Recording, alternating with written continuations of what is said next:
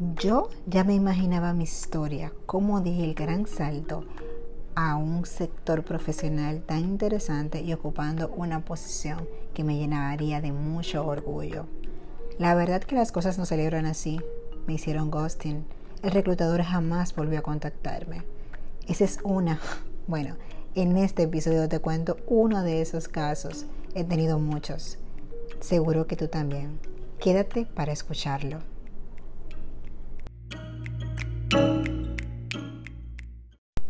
Les confieso, aún sigo preguntándome qué pasó. En el 2019, no, no, no, miento, 2020, principios del 2020, recibí un par de llamadas um, de dos áreas de, de, negocio, dos industrias muy interesantes. Una de ellas el sector de manufactura, zona franca, no voy a especificar por el otro, el sector banca. Ambos se mostraron muy interesados en mi perfil profesional. El hecho de que había desarrollado una universidad corporativa, la universidad corporativa de una importante eh, empresa multinacional, hizo que mi perfil fuera atractivo y, e insistían estos dos, estas dos empresas en tenerme disponible muy rápido. Eso hoy ya no importa, de hecho fue como ese acelerador, ese catalizador para entender y descubrir que tenía muchas competencias que podía maximizar. Hoy quiero compartir contigo los motivos por los que desaparecen los reclutadores.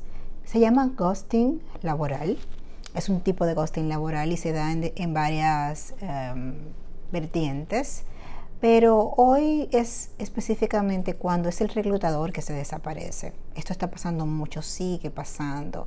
Y el mismo desempleo, la falta de oportunidades, em, la desesperación por estar desempleado, eh, nos genera cierta incertidumbre y nos afecta hasta la estima cuando, y nos preguntamos, cuando desaparece el reclutador, la reclutadora, ¿qué fue lo que pasó?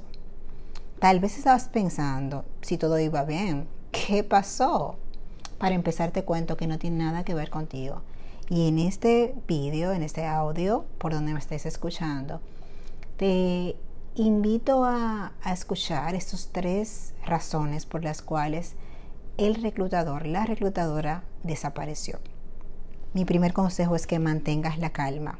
Esto es más frecuente de lo que te imaginas y no discrimina niveles, incluso puede ser un, un directivo, un alto directivo, y igual sufrir, eh, ser una víctima de ghosting laboral, de la desaparición de su reclutador. Mantén la calma, esto es muy normal.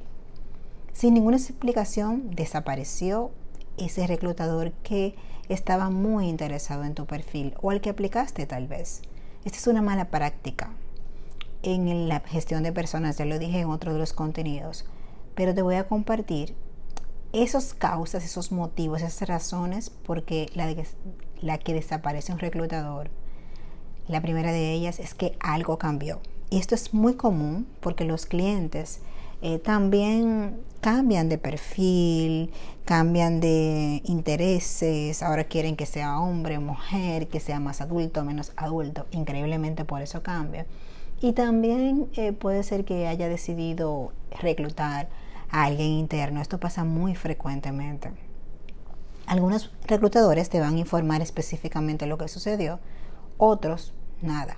Incluso empezamos, a veces nos ponen a, nos hablan, nos mencionan que busquemos un nuevo perfil y cuando vamos avanzando en el proceso deciden no, no seguir con la búsqueda, lo eliminan por completo este rol. Son cosas que pasan en el mundo del reclutamiento una segunda razón, un segundo motivo por el cual puede desaparecerse tu reclutador es que también está esperando. El reclutador puede desaparecer porque no tiene nuevas, noticias para compartir. Muchas veces están esperando una respuesta del cliente. Recuerda que son el intermediario entre la operación o el cliente eh, que requiere este perfil y los candidatos. Entonces, al no tener una nueva información para darte, puede desaparecer. Eso es muy normal, muy regular que se dé esto. Un tercer punto, y este creo que es el más crítico, es que no tienen tiempo. Un reclutador muchas veces desaparece porque no tiene tiempo para proporcionarte comentarios. Eh, o puede hacerlo con algunos, o tal vez no tiene eso dentro de su script. Algo pasa, y ya sé que es una mala práctica, pero a veces la falta de tiempo, la, la prioridad, no es esa. De hecho, nunca lo es, sino más bien completar la vacante, la siguiente vacante. El mundo del reclutamiento puede ser muy agotador viéndolo del otro lado y la verdad que otro factor importante y creo que es el más eh, sensible es que muchas veces como reclutadores no tenemos el, las habilidades, el conocimiento, digamos que hasta la valentía para proporcionar comentarios constructivos y valiosos de feedback a nuestros eh, candidatos. Mi invitación es que no permitas que la desaparición de tu reclutador te afecte negativamente. Sé que cuando estamos buscando empleo nos desesperamos y nos ilusionamos ante el primer contacto. Si ya tu reclutador ha ido avanzando y han tenido un par de entrevistas y quedó de responderte y aún no lo hace, em, no tiene que ver contigo, sino más bien con causas que incluso él mismo no puede controlar. Te invito a tomar en consideración esas razones que vuelvo a repetirte para em, consolidar esta información. Puede ser que no te contacte porque algo cambió en la necesidad que tenía la empresa, porque también está esperando que su cliente externo o interno le dé la información que necesita para suministrártela, o porque sencillamente no tiene tiempo o habilidades para darte un feedback que realmente agregue valor. Desde mi experiencia como reclutadora te puedo decir que no es tan fácil decirle a alguien que no fue seleccionado y que debe mejorar en X o Y cosa para poder continuar con el proceso. No sabemos cómo la otra persona va a actuar, que, cómo se va a sentir y no queremos afectarlo. Sé que es muy cobarde no dar em, feedback después de un proceso de reclutamiento. Y la verdad yo también trabajo en eso, en poder dar una retroalimentación que sea constructiva a esa persona.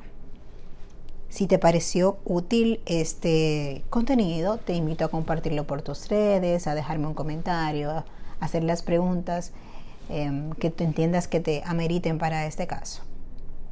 Fue un gusto que me escucharas, es un gusto que me escuches y te invito a conectar conmigo por la red social de tu preferencia. Búscame como Rocío Paredes RD donde comparto contenido educativo sobre carrera profesional, networking, linking y otros temas relacionados con la vida profesional.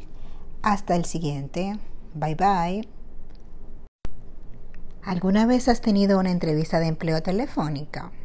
Te han dicho que te vuelven a llamar, pero nunca lo hacen.